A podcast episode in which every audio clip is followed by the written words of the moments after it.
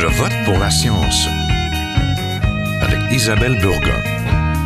Bonjour à vous, j'espère que vous allez bien. Alors que l'automne très doux s'étire au nord, les pays du sud vivent des périodes de sécheresse extrêmes, comme au Kenya, en Somalie ou en Éthiopie, où des millions de personnes vivent des périodes de famine sans précédent. Jusqu'au 18 novembre se tient à Sharm el-Sheikh en Égypte la COP 27. Cette grande conférence des partis rassemble 90 chefs d'État et près de 190 pays autour des questions climatiques. Rappelons que les pays les plus pauvres de nombreux pays africains comme le Sénégal, la Côte d'Ivoire, le Cameroun, mais aussi des pays d'Asie et des Caraïbes sont responsables d'à peine 5% des émissions des gaz à effet de serre mondiales. Les pays les plus riches et développés se traînent les pieds pour euh, contribuer financièrement à la crise et soutenir ceux qui en sont les plus affectés. Cette injustice face aux impacts climatiques a poussé les 58 États membres du V20 à interpeller les États les plus développés pour qu'ils financent les pertes et les dommages des plus vulnérables. Qui sera vraiment au rendez-vous du climat? Nous vous en parlons tout de suite. Restez là.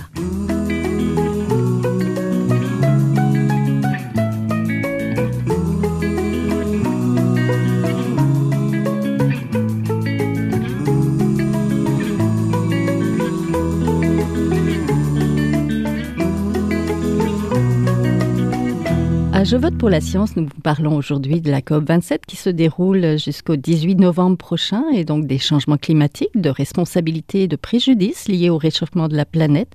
Un réchauffement qui entraîne des dommages inégalement répartis entre les pays, comme nous allons le voir. Nous en parlons aujourd'hui avec Adrienne Angodo Moussang. Elle, elle est journaliste scientifique au Cameroun, coordinatrice de Science Watch Info, vice-présidente du réseau des journalistes scientifiques d'Afrique francophone. Bonjour Adrienne.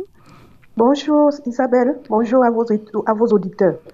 On est aussi en compagnie de la docteure Marie-Jo Wemet, médecin spécialiste en santé publique, médecine préventive à l'Institut national de santé publique du Québec, l'INSPQ. Vous travaillez à l'unité territoire, évaluation des impacts et adaptation au climat, c'est bien ça? Bonjour, enchantée. On est aussi en compagnie euh, d'Émile Boisseau-Bouvier, analyse des politiques climatiques d'Équiterre. Il est actuellement en Égypte le chanceux, à la COP 27. Il va nous transporter là.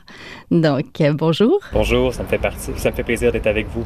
Donc, la 27e édition de la conférence des partis sur le climat a mis à son agenda cette année les pertes et les dommages, ciblant tout particulièrement l'injustice climatique sévissant entre les gros émetteurs des GES, les pays les plus riches et ceux qui vivent déjà les nombreuses conséquences, c'est-à-dire les autres. L'occasion de parler de réchauffement du climat et de son impact sur la santé des communautés, sur l'environnement et l'agriculture, mais aussi de résilience, une résilience à soutenir. Nous allons le voir. Pour commencer, Adrienne Angono-Moussang, pouvez-vous nous raconter quels sont les principaux défis des changements climatiques pour la population du Cameroun? Ah, Merci Isabelle pour la parole. Les populations du Cameroun euh, subissent de plein fouet les effets du changement climatique.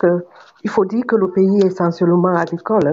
On mène, les, populations mènent des activités euh, agro-pastorales et depuis un certain temps, euh, elles ne s'en sortent pas.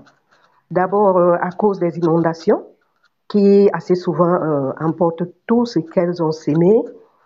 Ces mêmes inondations qui les amènent à vivre à la belle étoile parce que euh, les habitations sont détruites.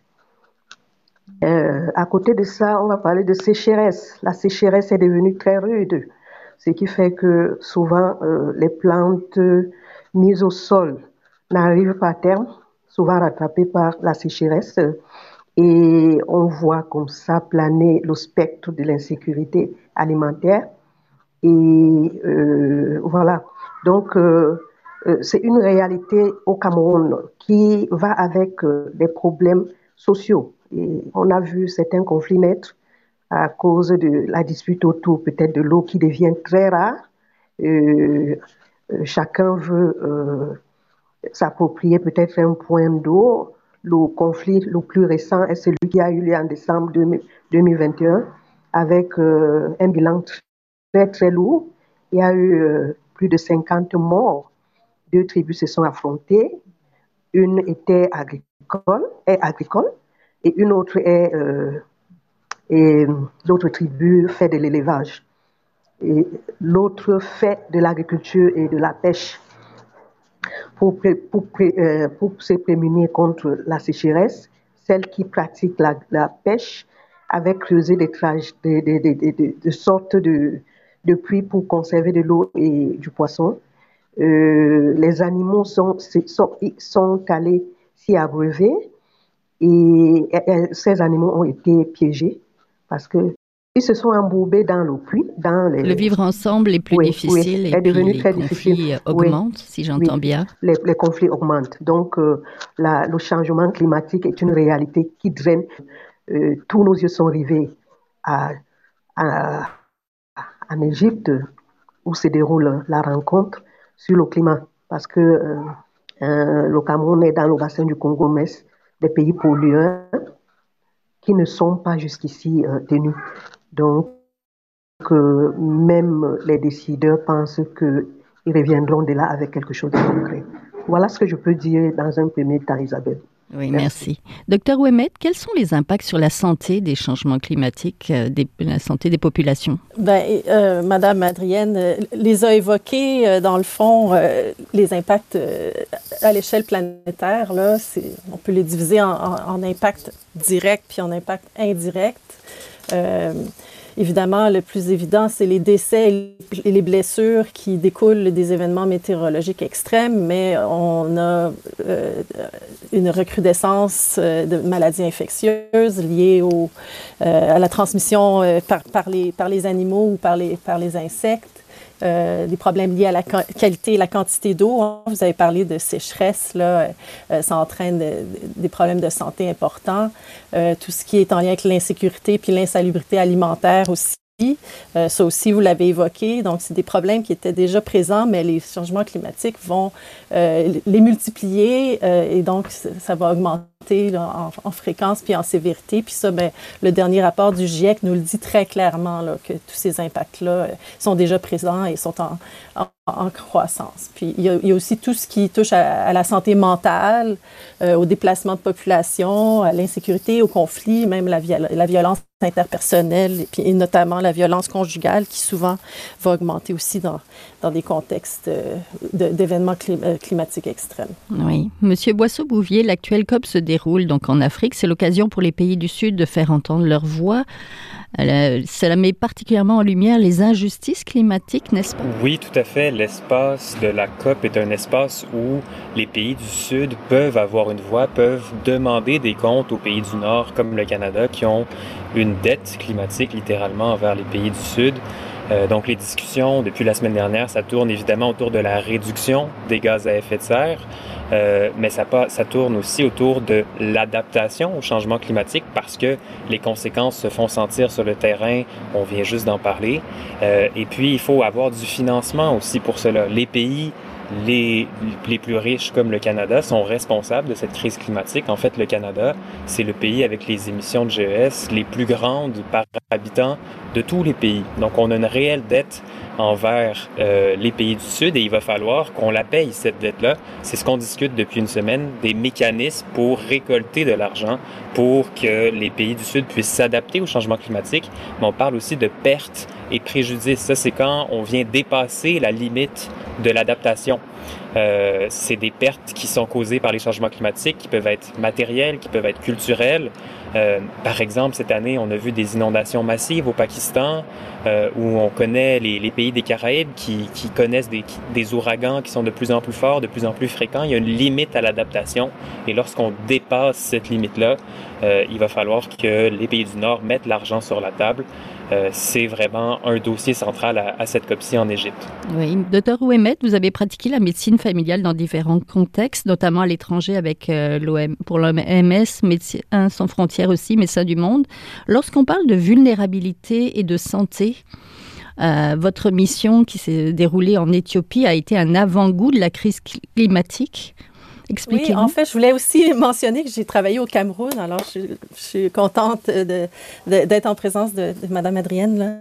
Euh, mais oui, je, parlerai plus de, la mission que j'ai faite en Éthiopie. Effectivement, ça fait déjà, ça fait déjà plus de 20 ans, mais on, on, pourrait dire que que déjà euh, euh, les, populations là-bas étaient euh, très, très vulnérables de par leur, proximité et leur dépendance à l'environnement. Bon, ça, ça, a l'air un peu idiot maintenant de, de parler de, de dépendance à l'environnement parce qu'on sait maintenant à quel point l'ensemble des populations humaines et, des populations vivantes sont extrêmement dépendantes de leur environnement, mais ça sautait, disons que ça, sautait aux yeux. Donc, euh, j'étais dans un contexte là, de, sécheresse et, d'insécurité alimentaire extrême. Euh, et, puis, j'ai pu constater déjà, là, euh, disons, quels sont les impacts sur, la santé des populations de, de ces conditions-là qui sont, qui sont extrêmes mais qui sont, qui sont simplement appelés à, à, s'accroître, comme on le disait en début d'émission.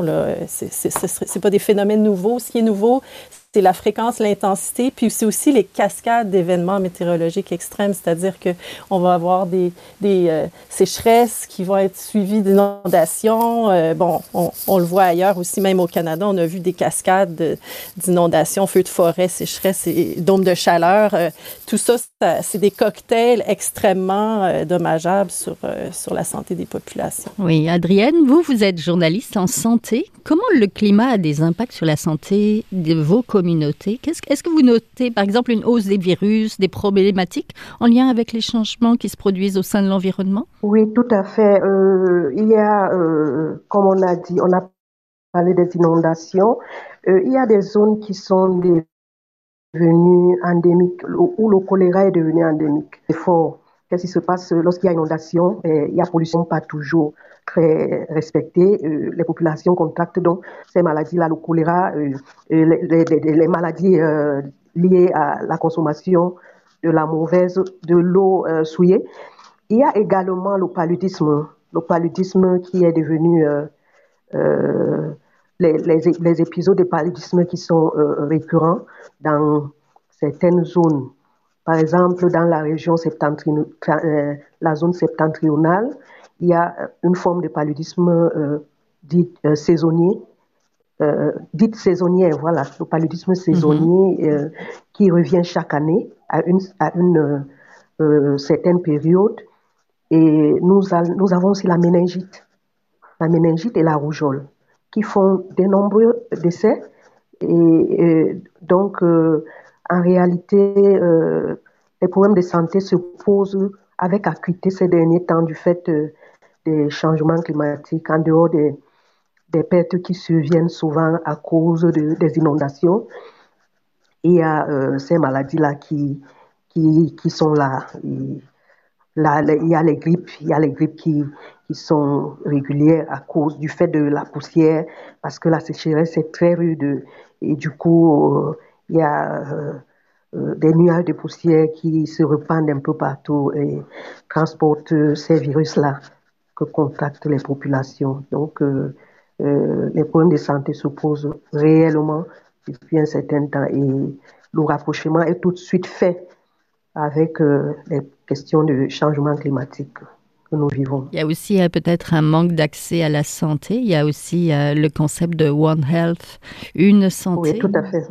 Oui, tout à fait, tout à fait. Donc, euh, de plus en plus, euh, il y a, euh, je peux dire, comme une promotion de ce concept par certaines organisations internationales qui qui qui se font accompagner par les journalistes pour promouvoir ce concept-là, parce que on s'est rendu compte que si l'environnement n'est pas assaini euh, on ne peut pas, on ne peut pas combattre certaines maladies infectieuses. Donc, euh, euh, on est toujours en train de faire un peu le rapprochement entre faire la promotion des, des, trois santé, la santé animale, la santé environnementale et la santé humaine, qui deviennent de plus en plus inséparables. Donc, c'est cela. Quoi. En plus, je vais dire que nous avons aussi, quand je parle de santé animale, nous avons aussi, nous sommes entourés de forêts Et assez souvent, certaines maladies viennent de, de, la faune sauvage, donc qui est contaminée et puis qui les zoonoses, j'allais dire les zoonoses quoi. Mm-hmm. Donc oui. oui. oui, qui sont qui sont un peu un problème de, de, santé au Cameroun, les zoonoses, oui. Parce que euh, c'est vrai, c'est vrai qu'on a échappé euh, à Ebola à un moment donné, mais euh, il y a d'autres maladies qui se viennent dont on dit être des zoonoses. Donc, c'est, c'est, c'est, nous avons vraiment du pain sur la, sur la planche en tant que journaliste, journaliste scientifique en charge des questions de santé. Oui, oui, vous manquez pas de travail. Docteur Ouemet, vous revenez justement d'un congrès de Boston sur l'Alliance Santé Planétaire, les interactions entre les humains et la biosphère, notamment. Cela joue sur leur santé, donc. Oui. Ben justement, euh, on, parlait là, il y a une minute de, du concept une seule santé et qui est très proche là, du, concept de santé planétaire. Ce sont des, cadres, disons, d'analyse qui, qui nous rappellent les interactions, les interconnexions entre euh, l'ensemble de, des vivants avec leur environnement. Euh, il faut, il faut noter que c'est pas des c'est pas des concepts nouveaux. Je veux dire, c'est des euh, c'est très ancré dans la sagesse euh, des peuples autochtones puis la sagesse des peuples qui vivent depuis très longtemps euh, en interconnexion très proche avec leur environnement, notamment les populations agro-pastorales du Cameroun. Là. mais c'est comme si il y avait un, un, un, regain d'intérêt pour voir les choses différemment, étant donné évidemment qu'on est en face d'un cumul de crises actuellement euh, crise climatique, effondrement de la biodiversité, pollution de l'air, de l'eau et des sols. Donc, on, on, on, a besoin de repenser notre, notre relation à notre environnement, puis remettre vraiment à sa place, euh, le, les, à leur place les populations humaines euh, au sein de ce gros, gros écosystème et non et non pas comme étant euh, au-dessus de la nature. Alors, c'est hein. très prometteur. Il y a beaucoup, beaucoup d'initiatives au congrès de, l'Alliance pour la santé planétaire la semaine dernière.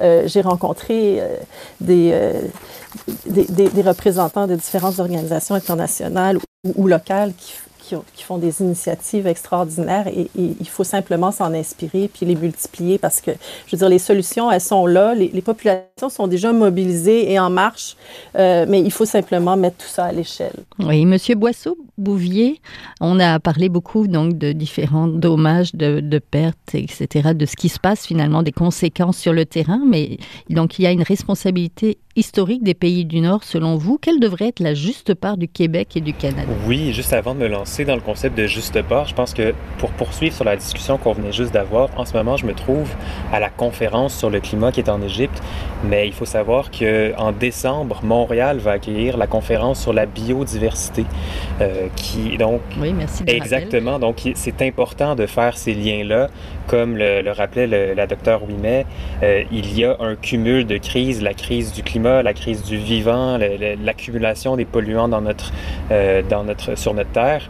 Et donc, je pense que c'est vraiment important de faire ces liens-là. J'espère que le fait d'être l'hôte de la COP sur la, biodiversité va permettre au gouvernement canadien, entre autres, de, mettre en lumière ces liens-là et d'aller plus loin dans ses efforts, à la fois sur la protection du vivant, mais à la fois aussi sur les efforts climatiques.